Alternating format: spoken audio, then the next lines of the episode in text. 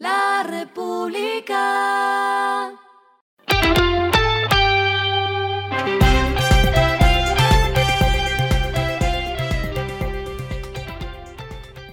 Esto es lo que debes saber al comenzar la semana. Los indicadores arrancan el lunes así. El dólar cerró en 4.994 pesos, el euro cerró en 5.177.4 pesos. El petróleo Brent se cotizó en 87 dólares el barril.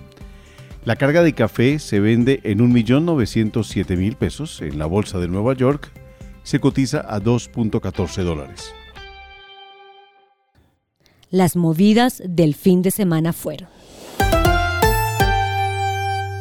Los gobiernos de América Latina, el Caribe y Estados Unidos eligieron al brasileño Ilan Goldfang para convertirse en el próximo jefe del Banco Interamericano de Desarrollo, el BID, una institución financiera clave para la región y uno de sus puestos más codiciados. Goldfang, de 56 años, actual director del hemisferio occidental del Fondo Monetario Internacional, fue elegido para un mandato de cinco años. Otro punto está en el sector educativo. El viernes el ministro de Educación, Alejandro Gaviria, explicó que se llegó a un acuerdo con universidades para que las matrículas no subieran en 2023 más de la inflación en octubre, es decir, 12.2%. Pero algunas universidades como la Javeriana no aseguraron estar en ese acuerdo. Este fin de semana hubo un cambio de decisión y la institución explicó que la Javeriana sí hará las evaluaciones para ajustarse al tope propuesto. Uber anunció cambios para su operación en Medellín de cara a los modelos de seguridad. En atención a los conductores de esa ciudad y las mejoras que quieren ver en la aplicación de Uber a partir de esta semana, la empresa dio a conocer que mostrará el destino completo del usuario antes de aceptar la solicitud de arrendamiento. Igualmente, los usuarios sabrán ahora con exactitud los tiempos de sus viajes y costos. Lo clave del fin de semana. Luis Carlos Reyes, director de la DIAN, ya avanza en los cambios de 2023. El funcionario explicó que la Dirección de Impuestos prepara la resolución para definir la unidad de valor tributario, la famosa VT, que regirá desde el 1 de enero del próximo año. Esta será de 42.412 pesos.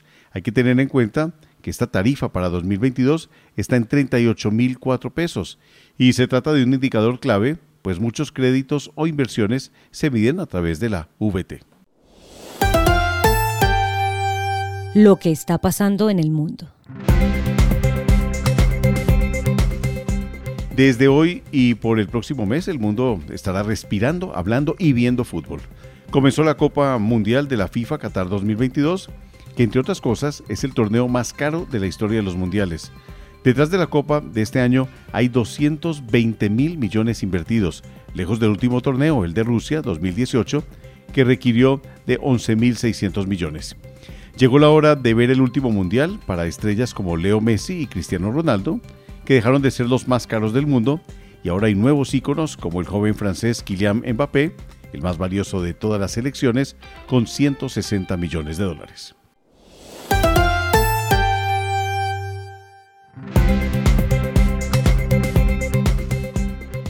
Finalizamos con el editorial de hoy. Las remesas pueden ser el nuevo dorado.